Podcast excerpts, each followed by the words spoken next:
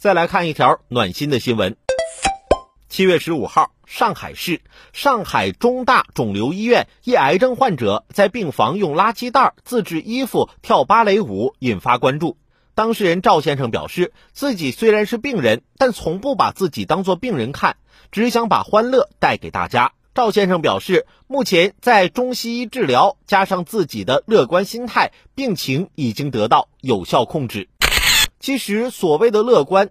就是即使清楚的知道生活的原貌，却依然愿意用微笑去面对它。也希望那些乐观的人们能早日康复吧。当然，也希望大家能多关注自己的健康。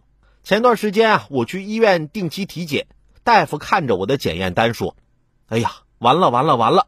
我以为啥大毛病呢，几乎都快哭出来了。医生，你快说，我我怎么了？”